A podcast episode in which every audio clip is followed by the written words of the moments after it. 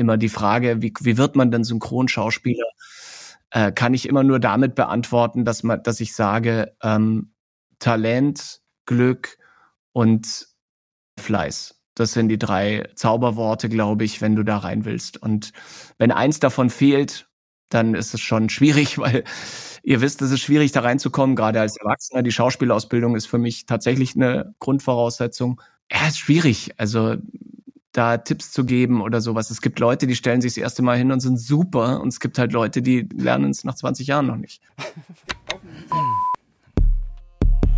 Schenk mir noch eine. Kleiner Alarm mal vorne dran. Kleiner Klacker. Eine ganz runde noch. Vorne war ein Geräusch. Noch ein bisschen unsauber. Rhythmisch ein bisschen schneller. Eine noch für den Ton abgeschwommen. Vordere Teil ein kleines bisschen ruhiger. Dicken Schub. Hart, hart, hart viel. Part 4, der Synchronsprecher-Podcast mit Bene Gutjahr und Jacqueline Bell. Bitte Haare frieren, aber weich rein. Danke. Und wir freuen uns sehr, heute Hubertus Maximilian Dieter Freiherr von Lerchenfeld bei uns. Upsi, ja, ich habe vorhin bin ich auf deinen langen Namen gestoßen. Was ist da los? Was ist Sag nur auf den langen Namen. Was ist da los? Ja, das habe ich mich auch gefragt, schon immer eigentlich. Aber da müsst ihr mal meinen Bruder fragen. Der heißt Ergolf Kraft, Alfred Friedrich, Emil Peter Ulrich, Helge Freiherr von Lerchenfeld. nicht dein Ernst. Ja, kein Witz. Ich weiß nicht, meine Eltern haben da irgendwie. Also Haben sie gedacht? meine Eltern über alles, aber ich glaube, damals hatten sie irgendwie was Lustiges, äh, eine lustige Idee oder so. Genau. Ja, Du, wie kommt es? Ich meine, ihr seid ja offensichtlich adelig. Also wo, erzähl mal ein bisschen, wie du da aufgewachsen bist. Oder habt ihr davon gar nichts Ja, in mitbekommen? einem oder? vollen Schloss sind wir natürlich aufgefahren.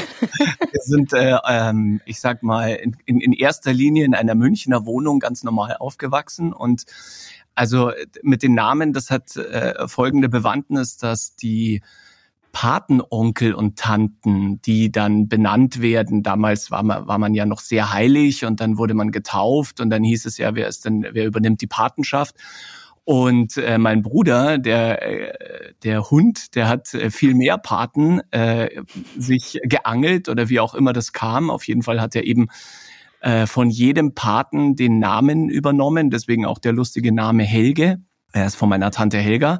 Und, ähm, das hat man offensichtlich früher in adligen Familien so gemacht. Also alle meine Cousins und Cousinen haben teilweise ellenlange Namen und sind dann noch edle von äh, tu nicht gut oder was weiß ich. Also ich habe ehrlich gesagt in den Adelskreisen nicht so viel äh, Kontakt. Äh, das ist immer nur dann, wenn irgendjemand heiratet, bin ich auf so einer Hochzeit und dann fahre wieder heim und freue mich, dass ich wieder daheim aber das ist auf den Hochzeiten ja ziemlich abgefahren, oder? So adelige Hochzeiten. Ja, ist schon ganz cool. Also ich muss auch sagen, dass meine eigene Hochzeit, da, da danke ich heute noch meinem Cousin. Äh, der hatte tatsächlich noch äh, die äh, große äh, Gunst, ein, ein Schloss zu erben. Und ähm, da durften wir dann feiern auf dem Schloss mit circa 120 Leuten. Also das war schon ganz geil, muss ich sagen. Und also wir haben zwar, zwar dann trotzdem nur ein Zelt im Garten aufgestellt, aber das Schloss stand halt da. Also es ist so ein alter maroder Kasten. Also mein, mein Cousin hat gemeint, wenn wir da im ersten Stock alle tanzen, dann bricht halt die Kiste durch. Das Aber Schloss ist auf den Fotos drauf. Das ist das Schloss ist auf den. Fotos drauf und das schaut auch ganz cool aus. Ja. Da hat man doch auch immer, oder? Auf so adeligen Hochzeiten Hüte und so weiter ist Ganz da gut. Standard, ne? Zylinder quasi, also Cutaway trägt man und äh, mein Vater hatte sich dann den Scherz erlaubt, dass er tatsächlich einen Cut angezogen hatte und er hatte aber irgendwie so eine, ich weiß auch nicht, wie er dazu kam, aber ein Bein war grün und ein Bein war rot und trotzdem äh, dann den Zylinder und hinten diesen sehr geilen Frack geschnittenen, äh, dieses Frack äh, ähnlich geschnittene Jackett. Also da macht halt jeder auch ein bisschen Blödsinn, keine Ahnung. Und war auf jeden Fall ganz geil. Und die Damen, muss ich sagen, das ist schon immer sehr sehenswert, wie sich, also das ist ja auf jeder Hochzeit so, aber das war, war da schon auch schön, genau. Mit so einem Hut. keine Die Hut- haben immer so Hüte auf, oder? Ja, Oder wir ist hatten keine Pferderennen? Aber es gibt tatsächlich, also teilweise war ich auf Hochzeiten, ich war mal auf einer Fürstenhochzeit und das war tatsächlich echt abgefahren. Ja. Da mussten die Frauen ähm, Krone oder Diadem. Das heißt, dass also, dass dann diese ganzen Prinzessinnen von Bayern und was weiß ich waren da auch teilweise eingeladen und die hatten dann echt ihre Kronen auf, so kleine Krönchen. Und ähm, meine Mutter hat, hat halt weder noch, ist auch keine äh, Prinzessin oder sonst was. Und die hat dann so einen Gürtel genommen mit so Strasssteinen, also aus Glas oder Plastik oder so. Und das hat sie sich quasi dann als Stirnband gebunden. Und das war dann ihr Diadem. Fand ich auch ganz geil, ehrlich gesagt. Geil. Also wie ihr seht, wir sind da nicht so zu Hause in dem ganzen Adel. Es macht immer Spaß und es sind wahnsinnig liebe Leute und die, die haben einfach andere Hobbys. Also ich gehe lieber zum Windsurfen, die gehen halt auf die Jagd oder zum, zum Segeln oder so. Und das ist, äh, ich war halt mehr so der Fußballer und genau. Der, der Hupsi ist ja ganz geerdet, also das muss ich sagen, hat immer irgendwie gerne mal eine, eine ältere Jeans an und dann irgendwie coole Turnschuhe und ist eher so der Surfer-Typ. Das machst du auch gern, müssen wir nachher nochmal darüber sprechen.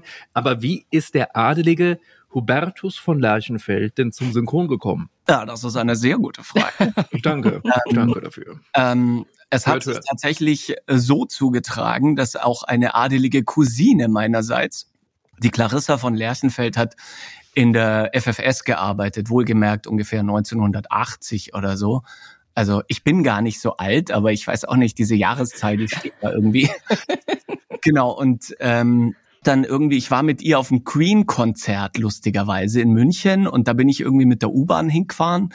Und dann hatte ich meine U-Bahn-Karte bei ihr vergessen. Ich hatte so eine Schülerkarte. Und dann hat sie gesagt, ja, hol die doch bei mir in der Arbeit ab, in der FFS, Potschi-Straße. Und sie war damals Tontechnik-Assistentin. Das muss man sich schon ein bisschen anders vorstellen als heutzutage, wo alles digital ist, sondern die liefen irgendwie noch quasi Tonbänder und dann musste die das immer vorbereiten, dass genügend Magnetbänder im Studio waren und so. Und sie konnte aber auch schon alles gut bedienen und dann hat sie eben gesagt, du, du hast eigentlich eine ganz coole Stimme. Ich hatte damals so ein bisschen so was Kratziges immer in der, in der Stimme, so wie heute gerade, also gerade heute auch. Ähm, und dann hat sie gesagt, ja, ich nehme dich jetzt einfach mal auf. Und ich, Vollhorst, habe dann einfach die Seite runtergelesen und habe überhaupt nicht gecheckt, was ich da mache. Ich habe alle Rollennamen vorgelesen, mit vorgelesen. und hab- Doppelpunkt, ja, Leerzeichen. ja, wirklich. Das haben sie damals dem Vater von Michael Krause, glaube ich, äh, ihr kennt ihn noch gut, Mhm. einen meiner Lieblingsaufnahmeleiter damals, äh, also dem Pepino Krause haben sie es vorgespielt. Das war ein ganz lustiger älterer Herr, der hat immer eine Latzhose getragen und sah aus wie der Weihnachtsmann. Also so habe ich ihn zumindest abgespeist. Toll. Und dann durfte ich bei ihm tatsächlich meine ersten Sätze einsprechen. Und das war wahnsinnig aufregend. Also ich muss dazu sagen, ich bin nicht so der Bühnentyp und nicht so der, ähm, der sich gern vor Leute hinstellt und was macht. Aber das war so, dadurch, dass das so dunkel war und im Geheimen, habe ich mich relativ frei gefühlt. Und ich habe dann da einfach echt, die haben dann gesagt, ja, spiel doch einfach mal den Satz so, wie du es spielen würdest. Und irgendwie, also so ungefähr, ich habe keine Ahnung, wie das damals war, aber ich war glaube ich, neun oder zehn Jahre alt. Und dann habe ich gesagt, ja, ich, ich, äh, ich mache das jetzt halt. Und ähm, dann war, kam echt eine Woche später, das war, glaube ich, irgendein Casting sogar. Und dann kam echt eine Woche später der Anruf, ja, ich kann mit, mitsprechen bei irgendeiner Produktion. Ich glaube, es war damals ein Film, was kleineres. Und dann kamen so lauter so äh, kleine Serien. Ich habe dann ähm, die Bären sind los und so mit Manu Lubowski und Philipp Brammer und noch so den ganzen alten Haudegen, sage ich, Ja. weil da war ich, ich war immer der Dicke. Ich habe komischerweise war ich ein totaler Spargeltarzan früher, aber ich habe immer die Dicken gesprochen. Echt? Äh, ja, bei den Goonies zum Beispiel und also den Mike Engelberg eben auch bei den Bären und also nicht die alte Bärenserie, das waren dann irgendwie so ähm, Sequels, ich weiß nicht mehr genau, aber es ging auch mit Buttermaker und so. Also wer es noch Mhm. kennt, das ist echt total schön anzuschauen und auch lustig. Und genau, so ging's los. Und ähm, dann muss ich sagen, dann hatte ich so eine, einen kleinen Bruch, also so einen kleinen Knick in meiner Karriere, weil ich ich hatte dann, ich habe bei so einem Ableger bei in der FSM mitgesprochen, bei einem Dallas-Ableger. Das Mhm. hieß unter der Sonne Kaliforniens. Und da bin ich mit dem Knaben tatsächlich mitgewachsen. Und ähm, das hat ganz gut gepasst und das war auch so ein so ein ewig Ding. Ne? Also Dallas gab's ja auch tausend Folgen oder so und das war auch so wahnsinnig lang. Und Unter der Sonne Kaliforniens. Das, unter der das Sonne gar nicht. Kaliforniens müsst ihr unter der Sonne Kaliforniens müsst ihr mal eingeben, Mhm. Knots Landing. Also es war echt äh, ja so ein so ein Kannst mit- mir richtig vorstellen. ja, der, ich glaube, der JR hat dann auch immer so Gastauftritte gehabt. Also der, ähm, J.R. Ewing und da ging es irgendwie um die Ewings, aber so ganz habe ich es nie kapiert und so. Und, und dann hab, bin ich aber da auch in Stimmbruch gekommen und dann habe ich erstmal so drüber nachgedacht, was ich mache. Und dann bin ich, glaube ich, total schlecht geworden. Und dann habe ich auch, wollte ich auch nicht mehr zum Synchron, weil ich mir gedacht habe, oh Gott, das hören ja so viele Leute, also so viele Leute im Fernsehen. Und dann bin habe ich so mich verkopft und äh, dann hat der Stimmbruch auch dafür gesorgt, dass ich nicht mehr Herr meiner Stimme war und also ich habe damals auch im Chor gesungen und so. Und äh, ich, ich muss echt sagen, dass was auch ähm, der Manuel Straube gesagt hat mit der Musikalität, das kann ich absolut ähm, unterschreiben. Ja. Und als du dann, als ich dann nicht mehr Herr meiner Stimme war, da habe ich dann echt, äh, bin ich ganz nervös geworden und dann war da so ein kleiner, habe ich dann auch eben auch gesagt, äh, Sachen abgesagt und sowas. Und dann kam es aber mit 18, 19, ging es wieder voll weiter und dann waren so die ja, die Kirchjahre, sag ich mal. Also das klingt jetzt alles, wie wenn es im, vorletzten Damals. Jahr war. Aber Meine lieben Kinder. Waren halt so die 90er ungefähr, 92, 93, 94, Beverly Hills 90, 2010 und so habe ich mitgesprochen. Äh, da war ich ein ganz fieser Typ irgendwie. Da hat übrigens auch schon meine Frau mitgesprochen, die ja ein bisschen jünger ist als ich. Und Ach krass, aber da kanntet ihr euch dann damals auch schon, oder? Da kannten wir uns schon und sind uns auch begegnet so im Studio, aber haben im Grunde dadurch durch den damals großen Altersunterschied sind wir einfach, also ja, ich habe gedacht, was, was will denn die Kleine da? Und, wie, ja, wie weit seid ihr auseinander? Fünf Jahre. Ja. Ist mit 19 natürlich oder 20 ein riesen riesen, riesen Altersunterschied und heute bin ich stolz drauf. Ja, es ist schön, eine jüngere Frau zu haben. Ja, genau. Fürs Protokoll Stefanie Beber, jetzt Stefanie von Lerchenfeld. Kann genau. aber nur einen Vornamen behalten oder hat sie mittlerweile auch schon sieben, acht, neun? Nein, die hat äh, zwei.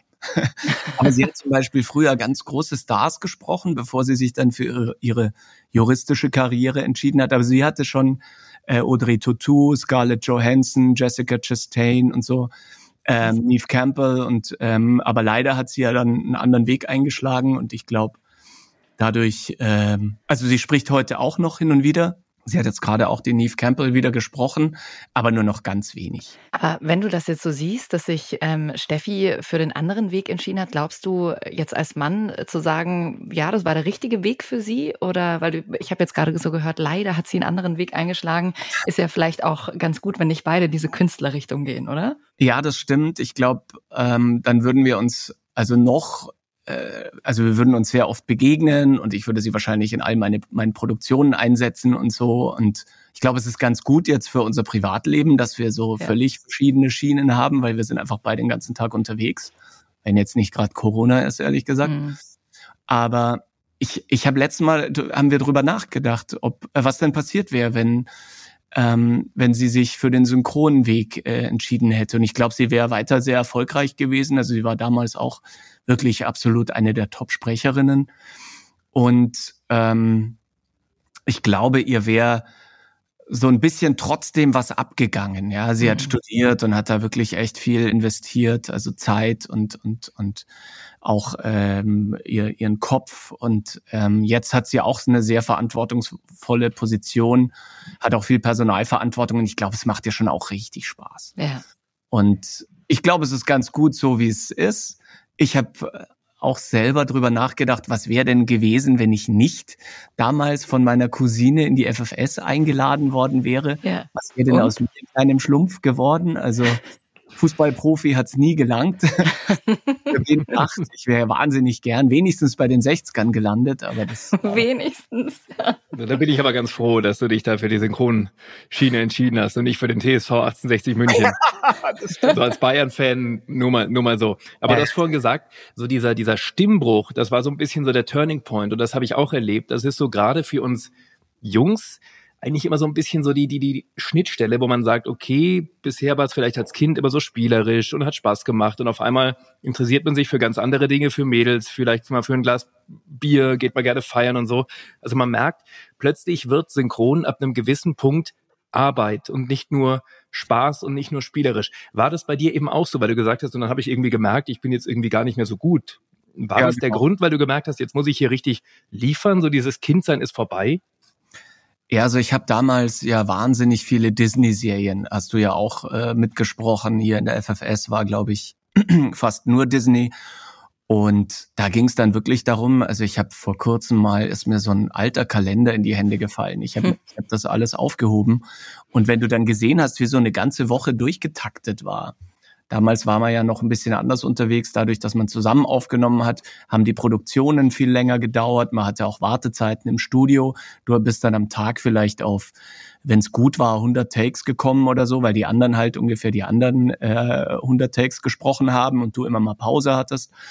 Und so warst du dann von neun bis 18 Uhr, teilweise länger, jeden Tag im Studio und immer bei verschiedenen Serien und es hat irrsinnig Spaß gemacht, aber du warst dann auch schon irgendwann mal platt. Und dann, ich hatte ja noch diverse Hobbys und wie du sagst, man wollte ja seine Freunde sehen und so. Also das war schon, ähm, als es dann wirklich darum ging, dass es Arbeit wird, äh, ich sag mal, dann, dann wurde man auch ein bisschen wählerischer vielleicht und sagt, oh, muss ich jetzt wirklich die, die 50.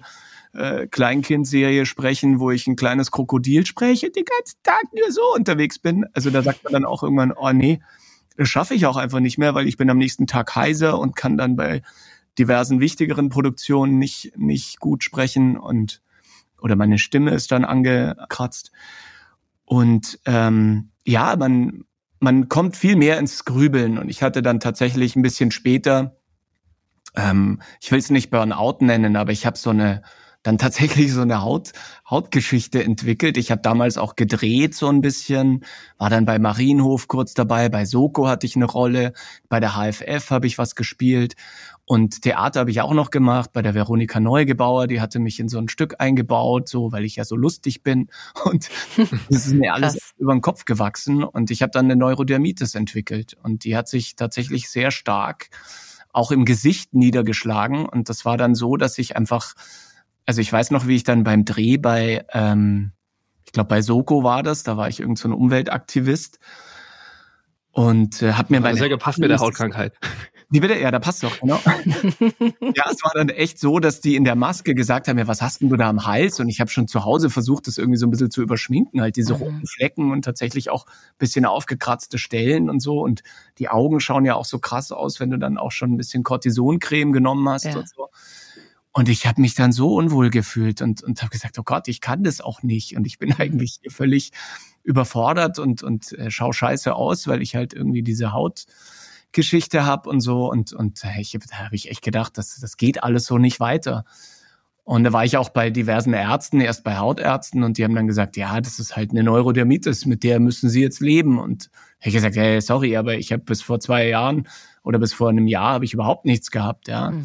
Stress. Und dann, Genau, Stress, Stress mhm. pur. Und das ist genau das, worauf ich hinaus will, dass eben das nicht nur Arbeit wurde, sondern richtig Stress. Ich war dann auch, ich habe mich selber unter Druck gesetzt. Ich wollte dann mehr Werbung oder wollte das irgendwie noch effizienter gestalten. Irgendwie hatte immer so eine Excel-Tabelle, wo ich alles eingetragen habe und ja. wollte halt auch meine Termine äh, so gut gestalten, dass die Aufnahmeleiter keine Pro Probleme haben und so.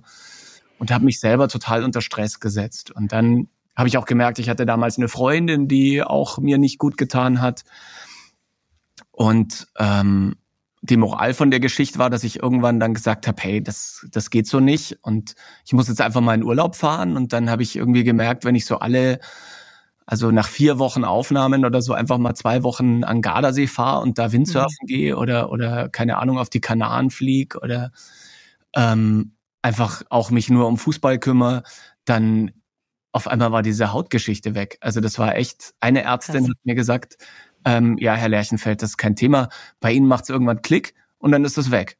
Und ich habe gesagt, ey, schau mich mal an. Ich, ich bin, äh, ich, ich wollte schon einfach jetzt alles, alles canceln und sagen, ich, ich mache jetzt auch mit Synchron nicht mehr weiter, weil ich halt ausschaue wie ein, wie ein Aussätziger. Und es war echt schlimm. Also, und die Frau hatte recht. Also die, die, die Ärztin hat dann, als es dann in mir der Denkprozess äh, eingesetzt hatte und ich gemerkt habe, ich brauche so einen Wechsel zwischen ähm, Anspannung und Entspannung. Und hm. das, ich brauche quasi immer so eine Art Licht am Ende des Tunnels, so würde ich das beschreiben.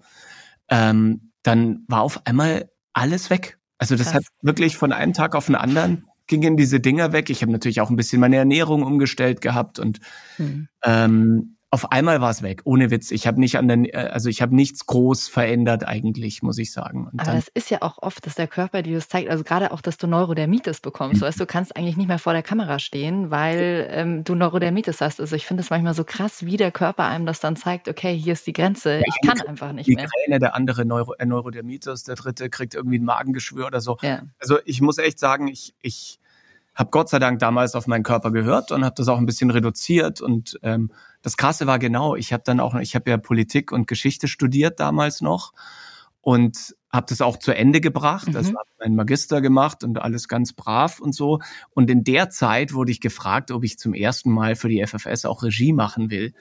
Und da bin ich natürlich dann völlig, also da war ich ja völlig Ja, ja, klar. Wahnsinn. Es war völlig Aha. Wahnsinn. Und dann trotzdem habe ich es dann noch so hingekriegt, dass jetzt alles gut ist und ich mache immer noch Regie in der FFS die meiste Zeit, also zur Zeit zumindest und es Und, äh, macht wahnsinnig Spaß. Ziehst du das immer noch durch, dass du dir, also außer natürlich jetzt in der Corona-Zeit, wo man nicht ständig irgendwo hinfahren kann, aber dass du wirklich sagst, du baust dir jetzt schon bewusst, wenn du dir das nächste Jahr anschaust, äh, deine Pausen ein? Also es ist tatsächlich so, dass ich ähm, also dadurch, dass ich fast nur noch Regie mache, kann ich ja ein bisschen längerfristig planen.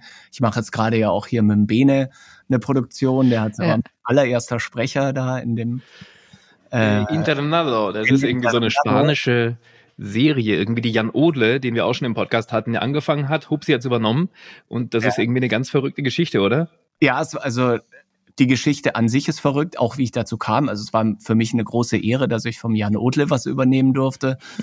Und ja, es ist eine krasse Geschichte auf jeden Fall. Es ist also ein Internat in den Bergen, wo die Schüler ziemlich äh, äh, kaserniert sind und, und gedrillt werden. Und äh, vom Bene werden sie nämlich gedrillt. Darf ich gleich mal ein du bisschen... bist der Böse, also Ohne Bene. Witz, dass ich mal einen Bösen sprechen darf, Ja. passiert vielleicht irgendwann mal im Zeichentrick, aber dass ich mal real wirklich so eine Drecksau sein darf, hat mich sehr gefreut. Wie bist du drauf gekommen, Bene drauf zu besetzen? Ja, das, hat, das hatte die Susanne Mitterbichler gemacht. Mhm. Und, und äh, apropos, äh, eine sensationelle Besetzung. Also die, ich, das war für mich so ein Heimspiel. Das ist wie Bayern gegen äh, TSV Grünwald oder sowas.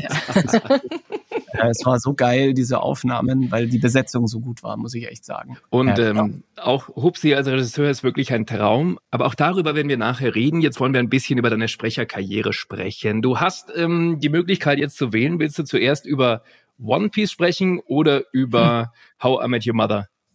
Wir sind flexibel.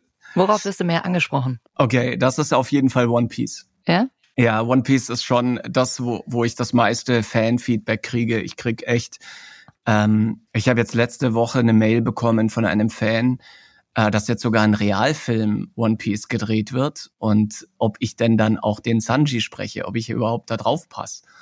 Und das fand ich schon cool und ähm, ja, ich krieg echt viele Zuschriften, ich krieg Mails, teilweise irgendwelche Anrufe, wo dann Leute auch auflegen und so. Was mich besonders berührt hat, muss ich kurz erzählen. Wir hatten eine Premiere von One Piece Gold. Das war ähm, ein Kinofilm, da wart ihr, glaube ich, auch beide dabei. Und ähm, wir waren im Malteser Filmpalast und dann waren wir da erstmal so ein bisschen so ehrengastmäßig, wurden auf die Bühne gebeten und dann nach dem Film noch ein bisschen so vorher interviewt, nachher interviewt. Es gab ein Meet the, Meet the Synchronsprecher. Ähm, da durften dann Leute vorher mit uns irgendwie so ein bisschen äh, quatschen und nach dem Kino kam aber dann ein, eine Gruppe von jüngeren Leuten auf uns zu.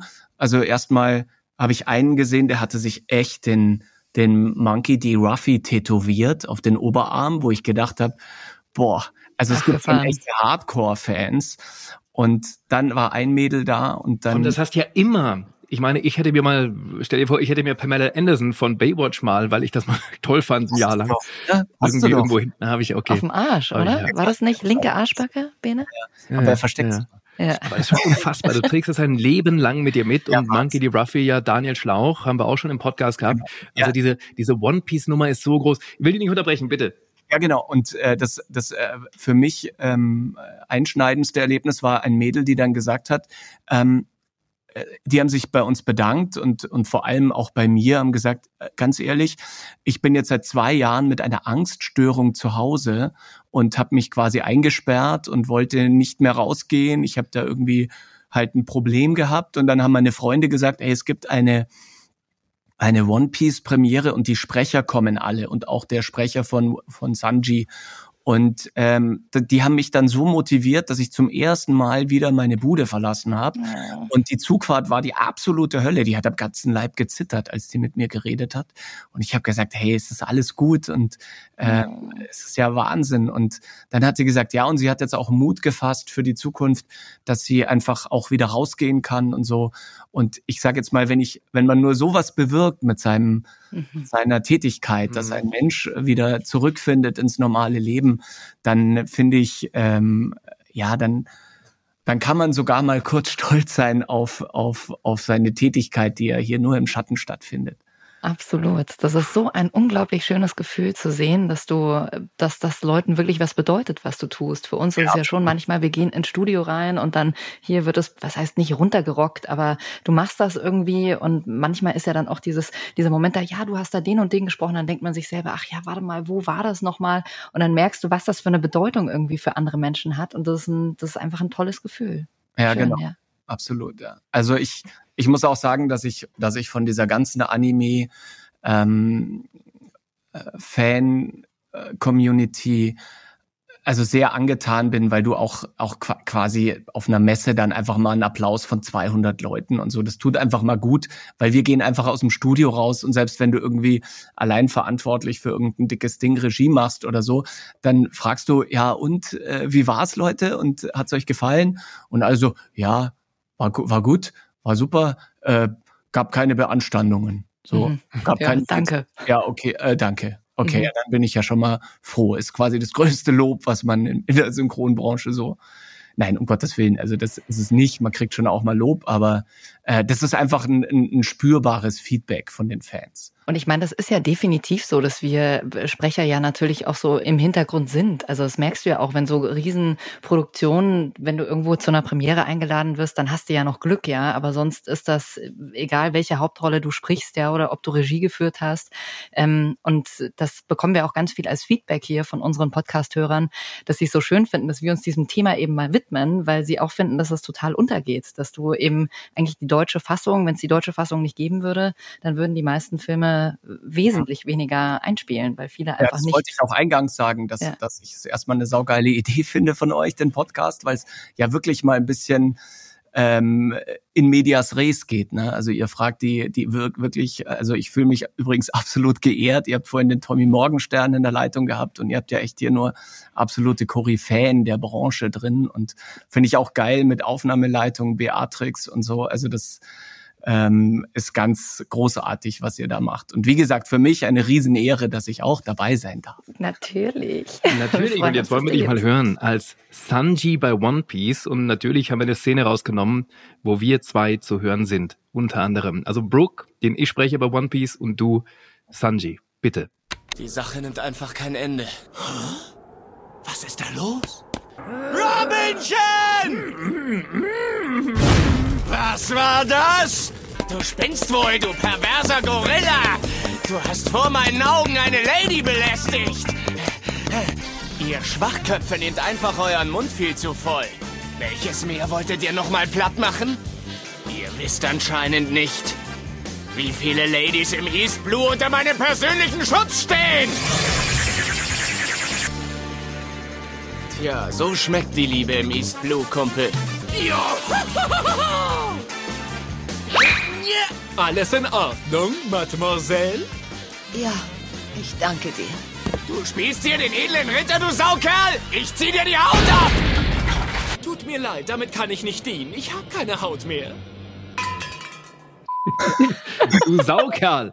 Du Saukerl. Du sagen. Das stammt übrigens nicht aus meiner Feder. Hätte ich niemals geschrieben, weil der Saukerl ist ja also sowas von Süddeutsch. Das, alles das stimmt, aber ich fand sehr lustig. Großartig. Aber der Sanji, das ist schon ein guter Typ, oder? Also den spricht man gern das ist meine, meine, die Rolle meines Lebens, wollte ich schon fast sagen. Nein, das ist schon äh, tatsächlich sehr äh, mir auf den Leib geschrieben und gerade mit den Ladies, jetzt habe ich gedacht, ihr habt eine Privataufnahme von mir. die kommt auch noch, die kommt auch noch. Also, nein, also das ist schon tatsächlich, das macht wahnsinnig Spaß. Es ist auch manchmal gerade in solchen Szenen natürlich anstrengend, weil er ja dann doch durchaus mal lauter wird. Aber es ist tatsächlich, ähm, dieser, dieser feinsinnige Koch, der dann mit den Gewürzen äh, genau weiß, was er anzustellen hat, um dann auch die Damenwelt zu betören und so. Und äh, See Seemann sowieso ist genau mein Ding. Und ich muss ja echt auch dazu sagen, Bene, weißt du wie, und Jackie, wisst ihr, wie lange wir das schon machen? Ja, 20 Jahre, oder? Sag's lieber nicht. Ja. So krass, wir machen 20 Jahre One Piece. Ich habe irgendwie gehört, die tausendste Folge ist jetzt gerade in, in Produktion oder irgendwie sowas, oder? Kann das sein? Das weiß ich nicht genau. Also wie, die wievielte äh, auf die wievielte wir hinsteuern. Ja. Darf ich auch nichts sagen übrigens. Ja, natürlich, wissen wir ja. Seele verkauft. aber wir steuern schon auf eine sehr hohe Zahl zu. Mhm. Und das soll aber angeblich laut Originalautor ähm, irgendwann äh, Sense sein, weiß ich nicht genau wann. Aber jetzt kommt ein Realfilm raus. Das habe ich im Internet gelesen. Ob das stimmt, weiß ich auch nicht. Aber weiß nicht, ob ich hier Spoiler oder was. Aber, Aber mich- wir wurden noch nicht angerufen, auf jeden Fall. Ja, genau. Wir wurden noch nicht angerufen. Also hoffen wir, dass wir überhaupt äh, in Berlin das dann wahrscheinlich, wo es landet, sprechen dürfen. Äh, du hast gerade schon gesagt, so Tage sind natürlich auch irgendwie anstrengend, wenn du, wenn du ihn sprichst, weil es einfach von der, von der Stimme was anderes ist als real. Das hatten wir hier öfter im Podcast ja auch schon. Ähm, bereitest du dich ganz besonders irgendwie auf so einen Tag vor? Es gibt ja manche Sprecher, die machen dann wirklich Stimmübungen und nehmen an dem Tag nichts mehr an. Oder sagst du, du, ich gehe da einfach rein und mach mein Ding? Also ich singe erstmal, also von sechs bis sieben mache ich Yoga, dann Ja. mache Habe ich mir gedacht. Erst herabschauender Hund. Ja, okay. Und so und dann mache ich äh, Tantra. Nein, ich bin äh, ganz ehrlich, ähm, da kann man sich auch fast nicht vorbereiten. Ich muss auch sagen, dass er mich die letzte Zeit echt geschont hat, äh, der Sanji, weil er relativ cool und ruhig war. Einmal war noch so ein kurzer Versuch seitens der äh, Produktionsleitung und Regie, dass ich den Sanji in Jung sprechen soll. Als Kind. Und ich glaube, das haben wir auch sogar gemacht. Aber ich, ich glaube nicht, dass es genommen haben, weil es war einfach Kacke. Also das, das geht einfach nicht mehr. Sich so in die Kopfstimme drücken und dann irgendwie wie so ein kleiner Bub sprechen und so, das ist irgendwie vorbei. Gerade wenn man davor schon viel gesprochen hat und geschrien hat und so.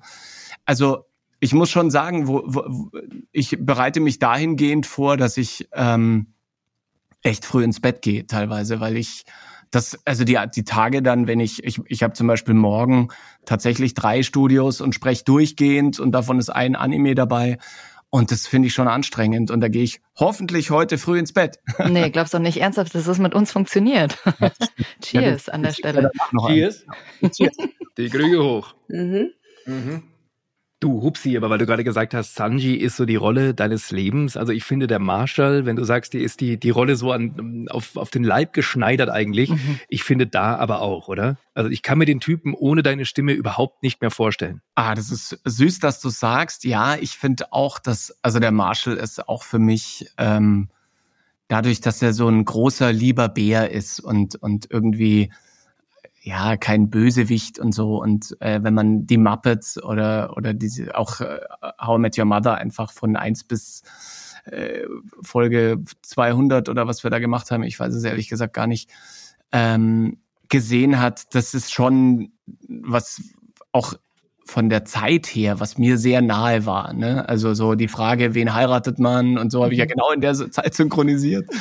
Und das war super. Und das war, wir haben so gelacht wirklich im Studio. Das war teilweise der Wahnsinn. Also ich habe ich habe äh, teilweise allein schon aufgrund des O-Tons solche Lachkrämpfe gehabt, dass ich erstmal nicht sprechen konnte. Und ähm, auch das, die, die, die Ideen, die die hatten, diese, diese Zeitsprünge vor, zurück und wie kam es dazu und so, das war einfach genial. Das war ein unwiederbringlicher Humor. Wir waren ja tatsächlich eine Zeit lang die erfolgreichste Serie aller Zeiten im deutschen Fernsehen. Und das hat mich auch wahnsinnig gefreut, weil das, es war wirklich gut und lustig. Und es war nicht nur durch die ständige Wiederholung auf Pro7. Also die waren ja, ich weiß nicht, ich glaube, jede Folge ist nochmal immer wiederholen. Jeden Nachmittag ist äh, How I Met Your Mother gelaufen. Nachmittag Ah, und Simpsons oder How I Met Your Mother. Eins hast du immer gesehen. Two and a Half Men vielleicht noch, ja. Stimmt. Ja, und jetzt eben Big Bang Theory. Die haben Ja. uns lang abgelaufen, aber äh, verdientermaßen. Also die muss ich auch sagen, auch sehr geschätzte Kollegen und, und das ist natürlich auch saulustig und genau, ich, ich bin, ich bin halt How I Met Fan und äh, fand das auch immer super geil, was wir da gemacht haben und fand es halt saulustig. So viele sind das, auch meine Jungs irgendwie alle. Wow, damals auch schon mit Philipp Moog, den wir auch schon im Podcast hatten, Barney Stinson, also da sind die natürlich durchgedreht. Wir hören rein, der Liebe Hupsi als Marshall, How I Met Your Mother. Nur ein Burger.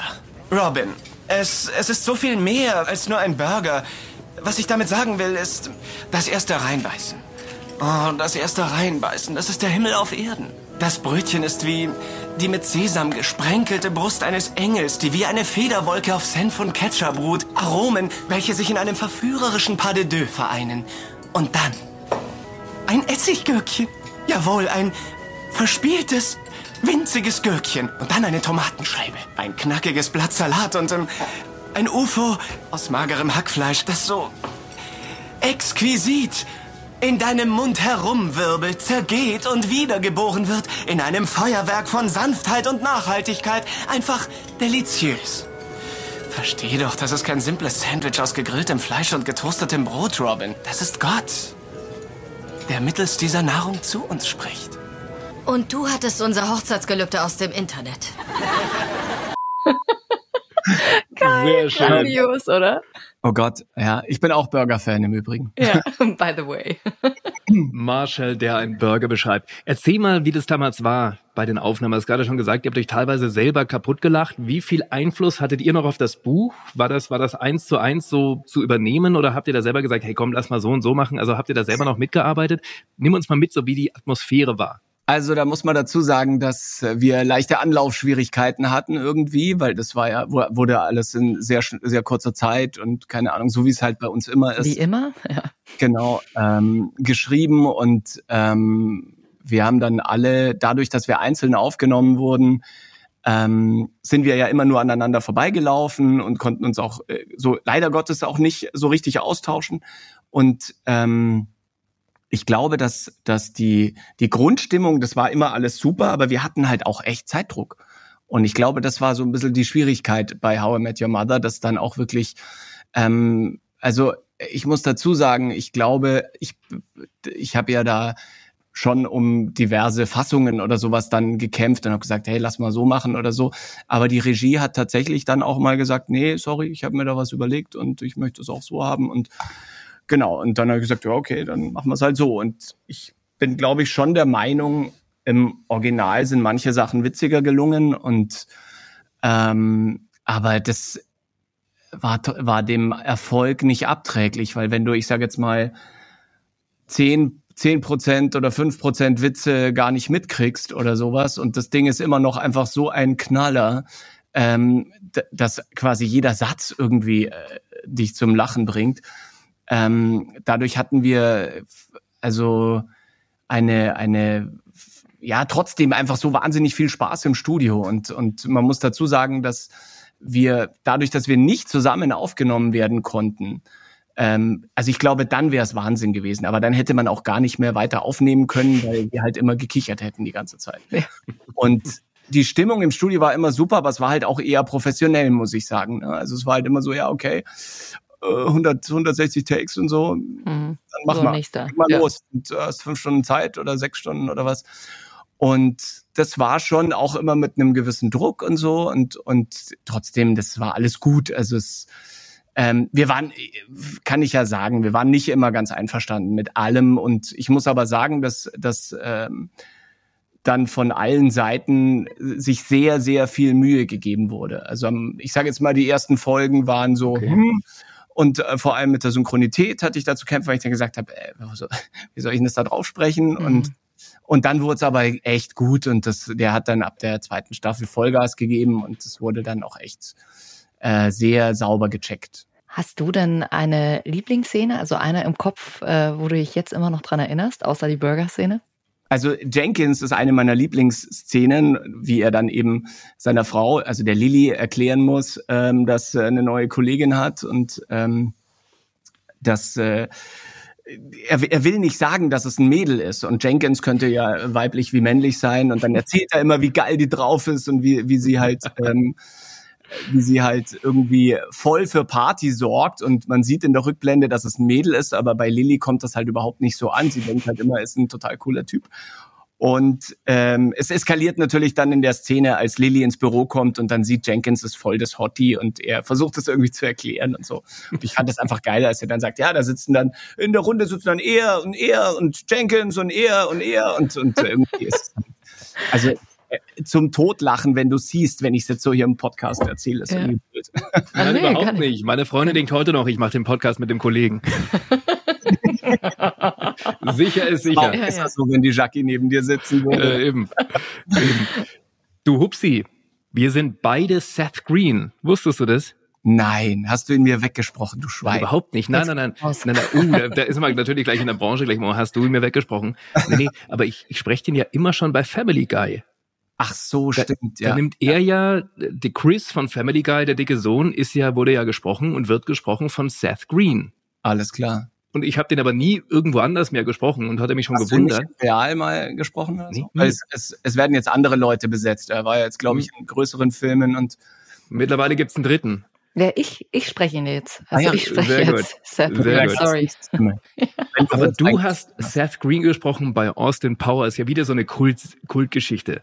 Ja, saugeil tatsächlich. Also das hat ähm, auch Jan Odle ja zu verantworten, größtenteils. Und das war sehr lustig, muss ich Hat auch der sagen. dich besetzt oder wie? Das weiß ich gar nicht, wer mich besetzt hat. Aber ich war eigentlich auch immer gut auf so Rothaarigen und eher auf so, so Sidekicks, würde ich sagen. Also immer, also nie der Held. Auch der Beni Weber und ich, wir haben uns letztes Mal auch drüber ausgetauscht, dass der hat ja schon den ähm, Ryan Reynolds gesprochen, aber sobald er zum Held mutiert in irgendeinem Film, dann übernimmt, übernimmt ihn wieder irgendein Berliner. Und wir sind aber nicht die Heldenstimmen, Beni. Das muss man uns leider so äh, zu, also wie soll ich sagen, das ist ja auch vielleicht gar nicht so schlecht, weil dann bist du nicht so schnell verbrannt in meinen Augen. Also dann bist du halt nicht zum, hör- hört man dich halt nicht überall.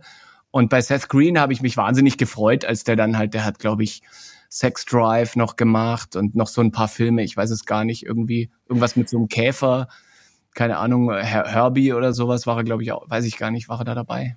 Der gefällt mir auch sehr gut, auch durch seine Schnelligkeit und die Trockenheit und so. Und das, das liegt mir schon auch, finde ich schon auch geil. Jetzt fragen sich vielleicht manche auch, äh, wie klingt denn eine Heldenstimme, weil du es gerade angesprochen hast. Wir, wir haben nicht so die Heldenstimmen. Wie klingt denn eine Heldenstimme? Ja, die hat immer so einen Grundbass, würde ich sagen. Ja. Das ist schon in jungen Jahren, also zum Beispiel der Torben Liebrecht oder so, Mhm. das wäre ja der geborene, äh, äh, der, der war mit 30, hatte der einfach schon so einen Wahnsinnsbass und äh, bei mir ist halt Bass, ihr hört's ja selbst, äh, Fehlanzeige und ähm, da versuchen die Tonmeister manchmal noch irgendwas hinzudrehen oder sowas und ähm, aber es ist nicht nicht also um Gottes willen ich find's gar nicht so schlecht auch so ein bisschen Chamäleon-artig äh, mich da durchzulavieren, weil wenn man nicht so einen hohen Wiedererkennungswert hat, dann, also äh, Paradebeispiel ist ja eigentlich ähm, der Christian Brückner, ne? den erkennt man sofort als Mhm. Robert De Niro mit diesem leicht heiseren da. Immer so ein bisschen, was ja saugeil ist. Also ich Mega. liebe ihn und er ist einer der größten und Robert De Niro ist sowieso der größte. Und wenn man den sprechen darf, dann ist es halt einfach echt schon Wahnsinn. Aber du hör, man hört ihn halt dann sofort raus. Unfassbare Stimme. Und- Macht doch ganz viel Doku, ne? Mhm. Ja, genau. Also ganz viele diese, diese, ja diese super ist. Zweiten Weltkrieg-Dokus oder so. Ich kann mir Ja. die gar nicht vorstellen ohne diese Stimme. Genau. 7. Mai 1945. genau. Es herrscht Waffenstillstand. Genau. Irgendwie so. Das ist total krass. Genau, genau. Nein, aber das ist super und und ich ich bin ganz happy so, wie es wie das alles gelaufen ist und äh, bin jetzt, wie soll ich sagen, ja, ich ich jetzt in meiner Rückschau muss ich sagen, ich ich hätte vielleicht ein bisschen weniger Schmarrn äh, mir also hätte mir ein bisschen Schmarrn sparen können, was ich so gesprochen habe, ja, also was was was so an Z-Movies in, in diversen Studios äh, Wir wissen alle, wovon du redest. ist. Nee, es ist kein Porno, keine Sorge, Porno habe ich Nee, nee, nee. einen Soft-Porno gesprochen. Hast du? Anraten einer Regisseurin, die gesagt hat, ja, das muss man aber mal gemacht haben, damit man weiß, wovon man redet. Echt? Dann Und? habe ich da so einen blöden Porno mitgesprochen, der so, der so schlecht geschnitten war, dass man, dass es zwar, ja, es war halt so ein Soft-Ding, weißt du, wo halt irgendwie alles, was, wenn es dann irgendwie wurde, war dann wieder Cut und dann hat, Ja. haben wir die Vögel gezwitschert und dann war der neue Tag. Aber es war lustig, mit meiner lieben Kollegin Natascha Geisler habe ich das gemacht und das hat so einen Spaß gemacht, weil wir uns dann immer versucht haben, gegenseitig zum Lachen zu bringen. Und das war super. Da war ich, glaube ich, keine Ahnung, 30 und hatte halt auch nicht die Stimme von dem, von so einem Pornotypen, sondern halt echt wie von so einem kleinen Buben eher. War das, äh, war das dann in der Situation, war dir das dann auch ein bisschen peinlich oder war das so, ja, okay, ach Mensch, jetzt sprechen wir halt heute hier so ein bisschen Pornogedöns? Ach, war mir das peinlich? Nee, war mir eigentlich nicht peinlich. Nicht, Es war ja nicht so richtig, es war ja echt wie so, so, für Premiere liefen doch damals so Soft, Mhm. Soft Erotikfilme, also es war kein Porno in dem Sinne. Ich Und- hörte davon. Ja. Was ist so? Äh, Du kennst die, du hast die alle angeschaut mit deinen 18 Jahren Ich damals. kann mitsprechen. Ach so. genau, und ähm, ich, nee, ich fand das nicht peinlich. Ich fand es sogar ganz lustig und muss auch sagen, dass es irgendwie ähm, ein sehr entspanntes Arbeiten war, weißt du? Und, und Ja. also du hast halt dann einfach mal, da hat dann, da war halt dann ein Take irgendwie äh, fünf Minuten lang und dann haben, dann gab's halt irgendwie so Pauschale. weißt du, das, halt so, ah, Stöhnpauschale, ja. das, und dann war das, äh, war der Käse ja gleich gegessen. Also war, war auf jeden Fall lustig. Super. Jetzt sind wir wegen deiner Erotik-Filmchen da vom Thema abgekommen. Wir wollen die noch hören als Seth Green Scott Evil in Austin Powers. Bitte.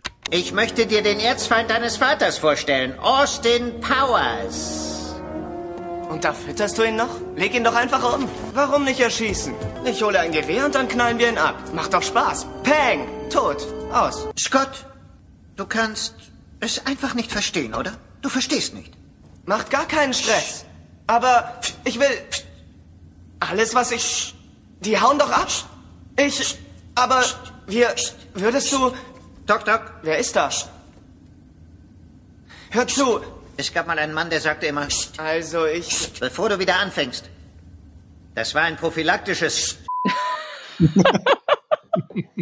Guido Högel, haben wir gerade gehört. Also großartig. Liebe ich auch über alles übrigens. Gude, Ja, mega. Müssen wir auch mal einladen. Unbedingt. Absolut. Alter Haudegen. Einladen, da lacht ihr euch tot. Der ist Wahnsinn, der Typ. Hupsi, jetzt gucken wir mal, wie viele richtige du hast. Nicht im Lotto, sondern im Das hab ich gesagt? Das total verrückte Synchronquiz. Hupsi, äh, wenn du die Folge mit Manuel ja auch schon gehört hast, dann weißt du, wie es läuft. Wir geben dir jetzt zwei Sätze vor und einen davon hast du tatsächlich schon mal im Studio gesagt. Du musst uns nur sagen, welcher ist es. Ist ja ganz leicht, ne? Also ich freue sprich, mich schon total drauf die ganze Zeit, Ja. weil ich ja, den Manuel mir durchgehört und fand das eine super geile Idee, ehrlich gesagt. okay. Gelacht und äh, aber also da, wär, da bin ich mal gespannt. Also, dann starten wir mal rein. Hast du gesagt, was fällt dir ein, nimm bloß deine hässliche Fresse weg? Oder hast du gesagt, was fällt dir ein, kannst du dir vorher nicht wenigstens die Zähne putzen? Hupsi schaut gerade wie eine Kuh auf der Genau. Weide. Was fällt dir ein? Äh, ich habe zweites, zweiteres gesagt, würde ich sagen. Kannst du mir Was fällt dir ein? Zähnen. Ja. Mhm. Mhm. Dann hören wir doch mal rein. Weißt du zufällig auch wo? Boah, nö. Nö, okay, musste aber auch nicht. Ganz ehrlich, Takes, die ich schon mal gesprochen habe, die entfallen sofort wieder meinem Ultra-Kurzzeitgedächtnis und auch allen anderen Gedächtnissen, die ich mal hatte früher. Damals. Also wir hören rein, ob du dir einen Punkt ergattern konntest.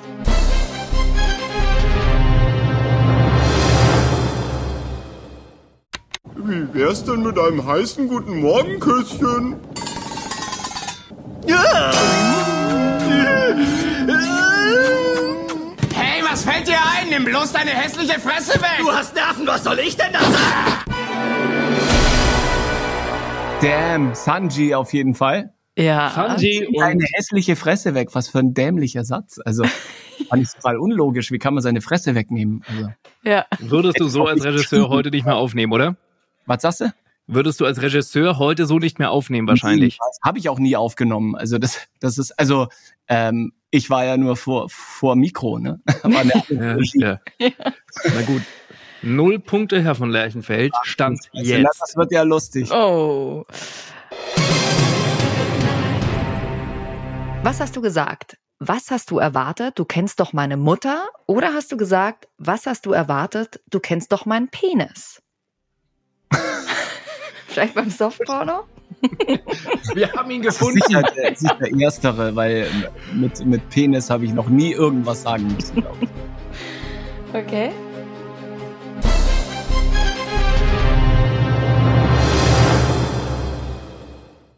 Die ultimative Wette ist die Ohrfeigenwette. Oh, das haben wir früher immer gemacht, als ich noch klein war. Was ist denn eine Ohrfeigenwette? Wer recht hat, darf dem anderen ins Gesicht schlagen. Und zwar so fest er kann, aber ohne Ringe. Oh Mann, deine Hand ist monströs. Was hast du erwartet? Du kennst doch meinen Penis. Das gibt's nicht. Und er hat den Penis gesagt. Das gibt's doch Aber nicht. Wisst ihr was? Wisst ihr was? Ich glaube, das war tatsächlich, also da muss ich kurz, kurz ausholen. Ich glaube, das sollte geändert werden mit dem Penis. Das sollten wir nicht sagen. Und dann haben wir aber, glaube ich, gesagt, das müssen wir unbedingt sagen, sonst ist das, sonst ist der Witz verschissen. Also sorry, aber das müssen wir sagen. Und Ich glaube, das war tatsächlich so ein bisschen eine Diskussion dem Penis. Ich hätte mich also unbedingt dran erinnern müssen. Ja, eigentlich schon. Aber ich glaube, du Ich hattest. davor gesagt, also wir müssen unbedingt äh, ein, ein Gläschen Wein oder sowas. Und jetzt, äh, jetzt komme ich hier, glaube ich, als die absolute Erinnerungsnulpe. Null Punkte hatte doch keiner. Du und wir haben es jetzt ja auch wirklich leicht gemacht mit Sanji und jetzt wieder How I Met Your Mother. pass aber auf, ich hole mir die Nullpunkte. Ich hol mir die. okay. Ich Jetzt bin ich irgendwie ein gespannt. Einstellungsmerkmal in eurem Podcast. Das hatte noch keiner. Also, Nummer drei. Letzte Chance. Hupsi, hast du gesagt, gutes Mädchen, spuck ihn aus, spuck? Oder hast du gesagt? Diesen Podcast bitte erst ab 23 Uhr hören. Warnhinweis. Oder hast du gesagt, gutes Mädchen kocht die, gutes Mädchen kocht die Suppe koch? Also spuck ihn aus, spuck oder koch die Suppe koch. Das ist die Frage. die Jackie ist echt cool. Muss ich sagen, für den Lachkrampf hast du für mich schon einen Orden. Die Jackie ist gerade wie so eine Siebenjährige, die, die dann mal irgendwie Kacker sagt und sich dann darüber kaputt lacht. Ja, ja. Ja. Also ich ja, brauche das zweite, ist Koch die Suppe Koch. Und jetzt hole ich mir meine null Punkte. Pass auf. Okay, bin gespannt. Guck ihn aus.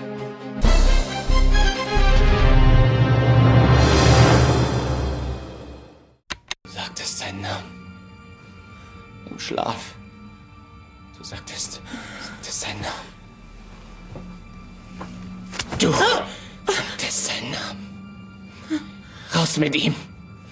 Ich will, dass du ihn ausspuckst. Raus! Raus mit ihm! Raus! Ja.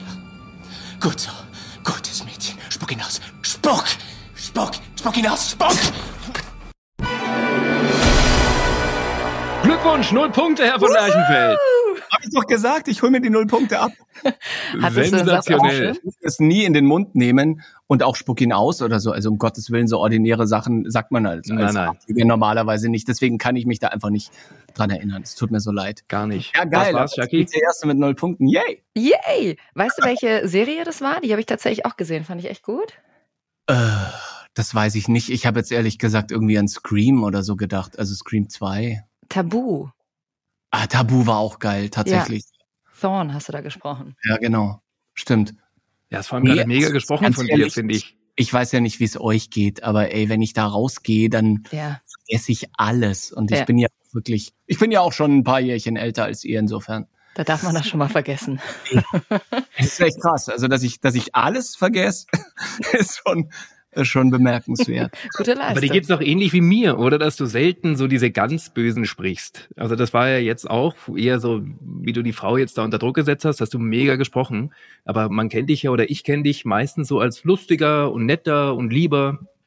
Ja, es ist tatsächlich so, dass ich eher der, ähm, der empathische Typ bin, der nette, der, der Best Friend von irgendwem oder sowas. Also das äh, ist tatsächlich eher so mir auf den Leib geschrieben.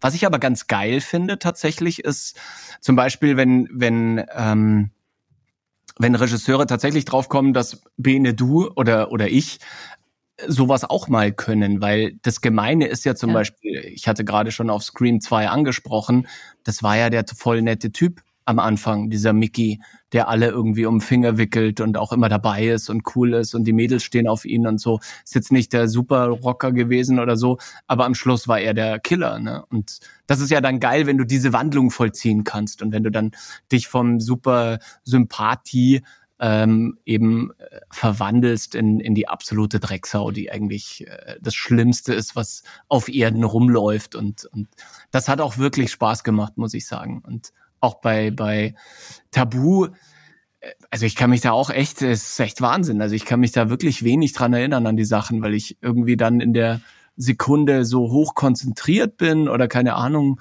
man muss sich ja den Text merken, man Ja. muss schnell genug sein, man muss auf alle Anforderungen der äh, Gewerke, ähm, f- also denen Genüge äh, tun und ich, wenn ich dann rausgehe, dann bin ich auch irgendwie so ein bisschen erleichtert und sage, ah, habe ich das jetzt gut hingekriegt oder so, aber die Texte, äh, Bitte, ist gleich ohne wieder weg.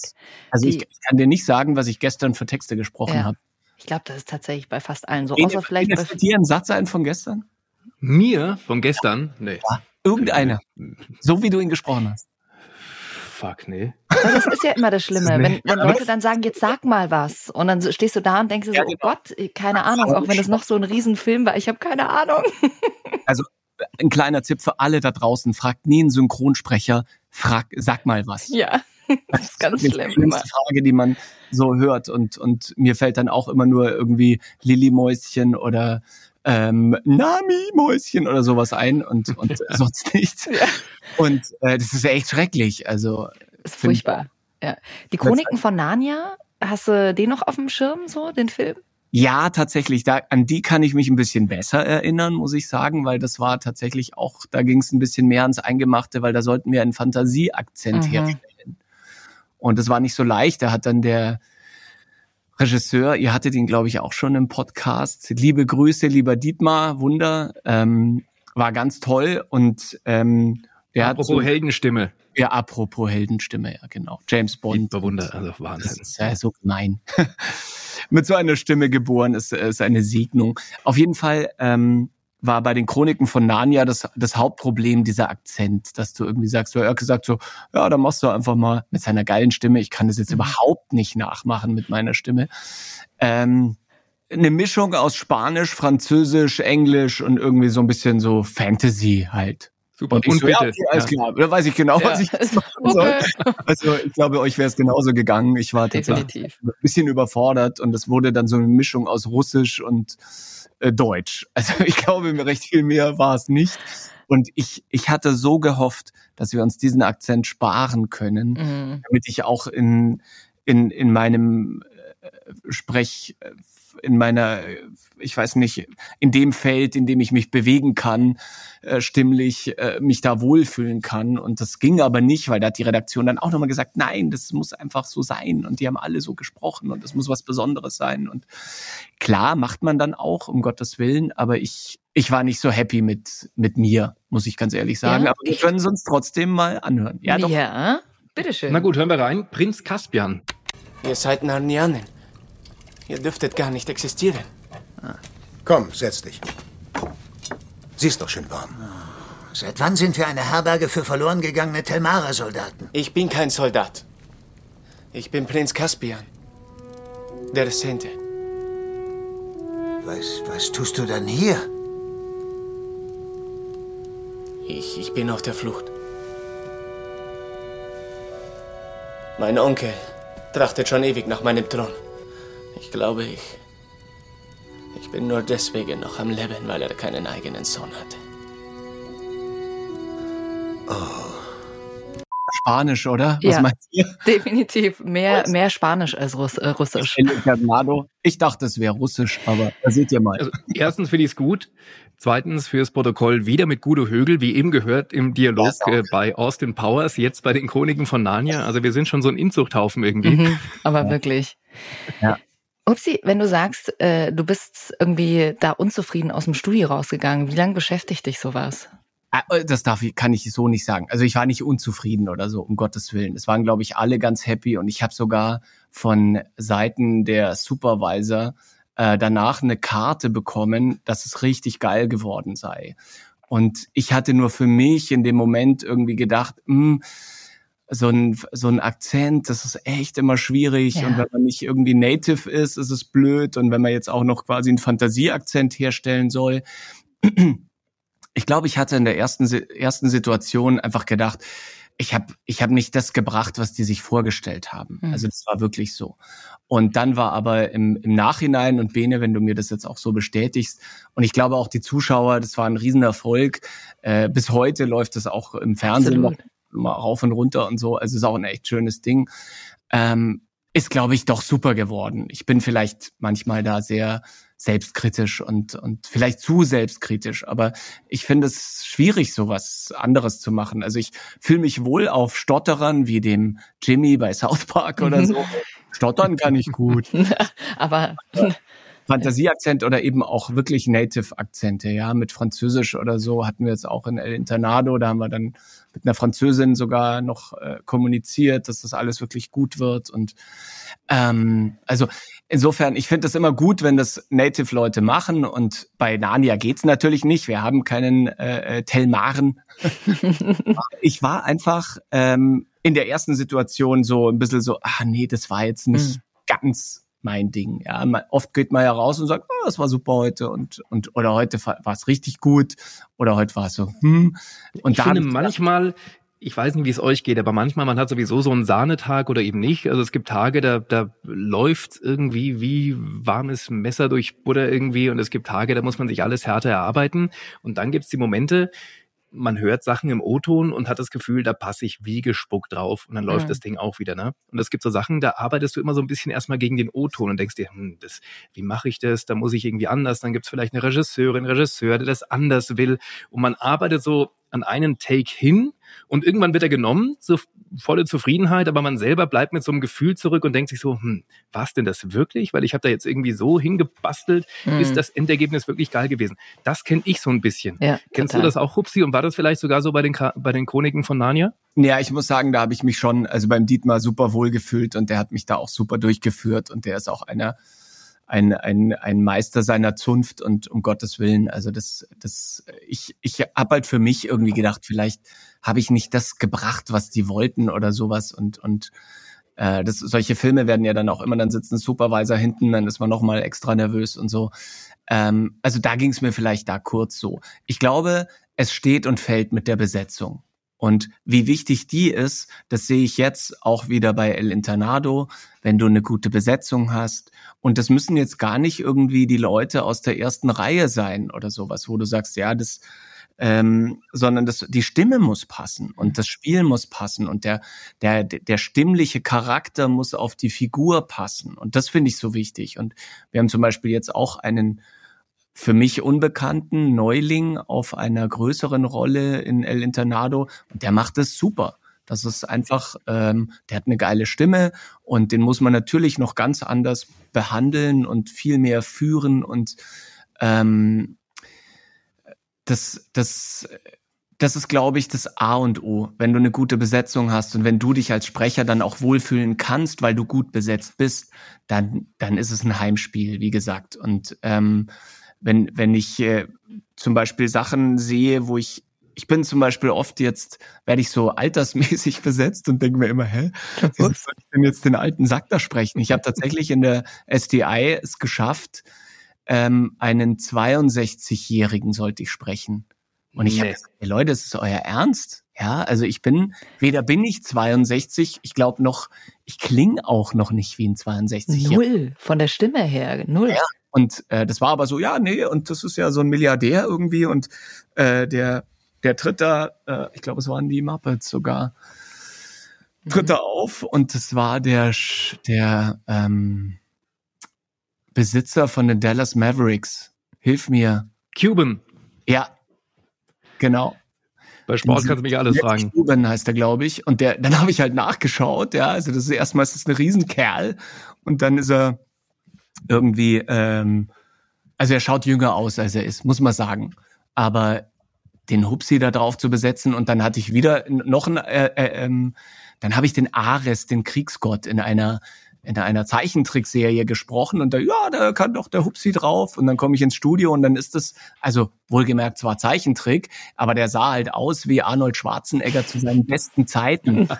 So hoch wie breit und dann auch noch mit so einem Bart und mit so einem kantigen Gesicht Und dann, dann macht er halt im O-Ton seinen Mund auf und dann dachte ich halt, das ist also entweder es ist der Ecki oder es ist äh, der Thomas Rauscher. Mhm. Also vom, vom Also irgendwas Altes, was so- Also wirklich äh, zwei Oktaven tiefer und dann dieses Böse, dieses äh. Okay, Leute, jetzt mal ganz im Ernst. Also wenn, dann spreche ich den kleinen äh, Flupsi da daneben, der ihm immer irgendwie äh, das, das Wasser reicht oder so. Aber nicht den. Ares, du bist schon der Kriegsgott. Und da habe ich gesagt, ja gut, dann, dann also dann Was mach habt ihr jetzt davon? Dann geht's los. Ja. ja, dann können wir das jetzt machen. Also da wundert man sich Super. schon manchmal und, und ich glaube, Bene, dir geht's auch manchmal so. Also Ja, natürlich. Da könnte Jackie eher dann den, den Typen sprechen, bevor Hupsi und ich. ja, genau. Ich übernehme das für euch. dieser Kriegsgott wäre es tatsächlich du besser besetzt. Nein, aber es ist, es ist, eh, sei es wie es sei. Es ist, ähm, Du, man muss am Ende des Tages auf seine Rolle passen und Christoph Walz hat mal gesagt, jeder ist ein großartiger Schauspieler, wenn er die richtige Rolle bekommt. Mhm.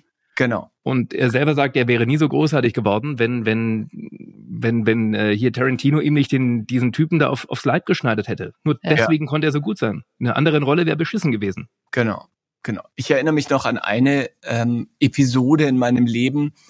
Da war ich bei Beate Klöckner und ähm, Kurz fürs Protokoll, legendäre Regisseurin, wirklich legendäre Wirklich. macht äh, die auch teilweise wirklich auch die Leute zusammengeschissen hat, aber auf irgendwie nette Art und Weise. Ja. Und, sie- und vor allem, also sie war recht streng und, und man war auch immer ein bisschen angespannt vorher so. Und dann komme ich da ins Studio und ähm, dann sagt sie, ja, ähm, äh, der ist jetzt noch im Off, also wir sehen ihn gleich und so. Und dann höre ich im Off halt auch wieder so eine, äh, so eine Knarre irgendwie so. Also, keine Ahnung, aber äh, also ich, ich bin da halt, da habe ich gesagt, ey Leute, was ist denn das jetzt schon wieder? Und dann kommt aber ein junger Mann ins Bild mit so einem braven Seitenscheitel, wie ich ihn halt auch trag. Und ohne Witz, das hätte mein Zwillingsbruder sein können. Mhm. Er hat ausgeschaut wie ich. Und dann habe ich gesagt, ja, okay, das funktioniert natürlich auch, wenn du ein bisschen optisch besetzt. Also der hatte vielleicht, was war an ihm anders? Ich glaube, er hatte ein bisschen eine größere Nase als ich oder so. Aber sonst sah der aus wie ich. Und das hat auch gepasst. Und der hatte halt einfach eine monstertiefe Stimme. War jetzt aber auch nicht der Riesenbär oder sowas. Und hatte auch von der Rolle her war der nicht gefährlich oder so, war halt irgend so ein Typ. Und äh, war in einem französischen Kinofilm, ich weiß es nicht mehr, ich kann kann es euch nicht mehr sagen. Aber da habe ich dann auch gesagt, okay, nee, doch, das passt, alles gut. Ich hatte nur die Stimme am Anfang im Off gehört und dachte halt, hey Leute, jetzt bitte, bitte nehmt Kann nicht sein. was raus oder so. Aber es war dann tatsächlich jetzt echt gut gefunzt und ich habe mich total wohl gefühlt. Und ich muss eh sagen, dass, also, ich habe meistens Glück mit meinen Besetzungen, muss ich sagen. Hupsi, wir haben ja vorhin auch schon ein bisschen über deine Regietätigkeit gesprochen und du hast auch schon ein bisschen den Nachwuchs angesprochen. Wie äh, setzt du das jetzt gerade so in der Corona-Zeit um? Weil da ist ja irgendwie alles ein bisschen schwierig mit Nachwuchs und setz dich mal hinten bei mir ins Studio rein und guck mal ein bisschen zu. Das ist tatsächlich ein, mit das heikelste Thema gerade, weil die Sprecher nicht mehr voneinander lernen können, schon seit der Zeit, seit das Xen äh, eingeführt wurde. Und das, wir, wir setzen keine Leute rein momentan. Das geht einfach nicht. Wir können quasi als Regisseure nur dafür sorgen, dass wir so eine Art ähm, mitcoachen, wenn jemand einfach noch nicht so weit ist und, und wir nehmen uns da vielleicht mehr Zeit oder sowas. Also ich habe gerade angesprochen, ja, bei El Internado ist ein, ein, ein einer dabei, der das noch nicht so äh, intensiv gemacht hat wie alle anderen, aber eine geile Stimme hat. Und der ist aber ein guter Schauspieler und da muss ich gar nicht so viel machen, muss ich sagen. Aber ich muss ihm schon viele, also ein paar Hinweise geben und ähm, ihn wieder in die Natürlichkeit zurückführen, sage ich mal. Also das Ja. probiert man da. Und ähm, ich habe selber tatsächlich auch bei Yellow Submarine mal so einen Kurs gegeben äh, für totale Neulinge und da waren von den äh, ungefähr 25 Teilnehmern waren echt drei, vier, die waren super. Also wo hätte ich sofort gesagt, kann man sofort einsetzen.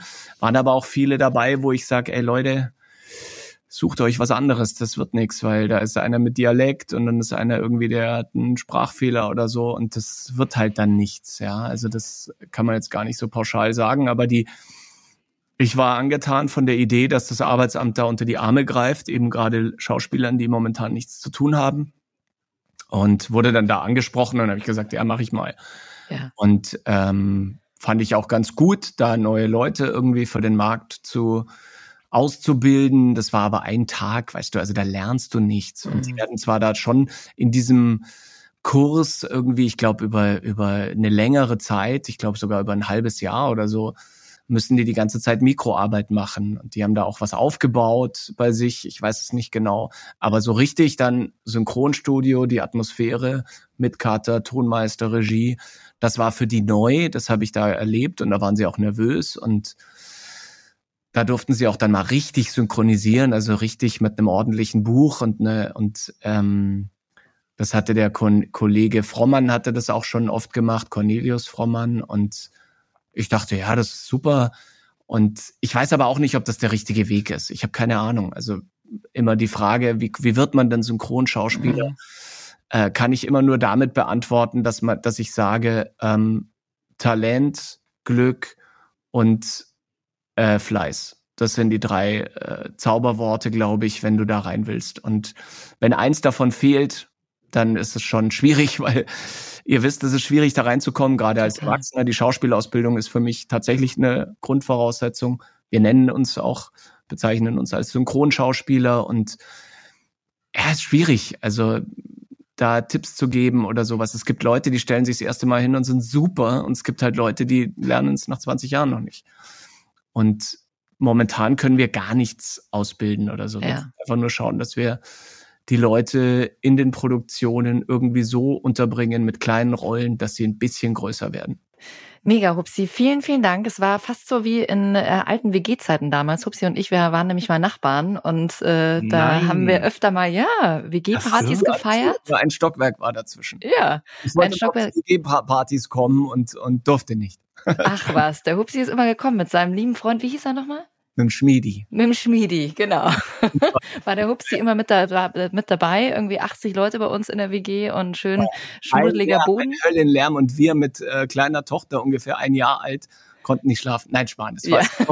ich war ja immer auf der Party, deswegen war mir das wurscht. E-, eben, genau. Der Hupsi war der coole Nachbar. ja. Ihr zwei, Hupsi, vielen lieben Dank. Wir halten fest, null Punkte beim Synchronquiz. Oh, das, ja. das muss mal einer schlagen. ja, aber das war mir klar. Ich habe auch ehrlich gesagt, also gut, jetzt kann ich es ja sagen, ich habe die falschen Antworten ähm, absichtlich. Äh, Extra, natürlich. ja, natürlich. natürlich. Ähm, nein, es war mir eine große Ehre. Ich muss echt sagen, ich bin ganz happy und stolz, dass ich bei euch dabei sein durfte und hat mir auch mega Spaß gemacht. Also ganz klar. Oh. Macht weiter so. Ich, ich liebe euren Podcast und jetzt äh, habe ich ja erst einen gehört, weil ich einfach irgendwie wenig Zeit habe. Aber jetzt werde ich die anderen. Hast einen guten gehört? Hör die alle nicht. ich glaube, die sind, die sind alle super geil. Upsi, Nein, Upsi, danke dir. Ich danke euch. Ciao, ciao. Tschüss.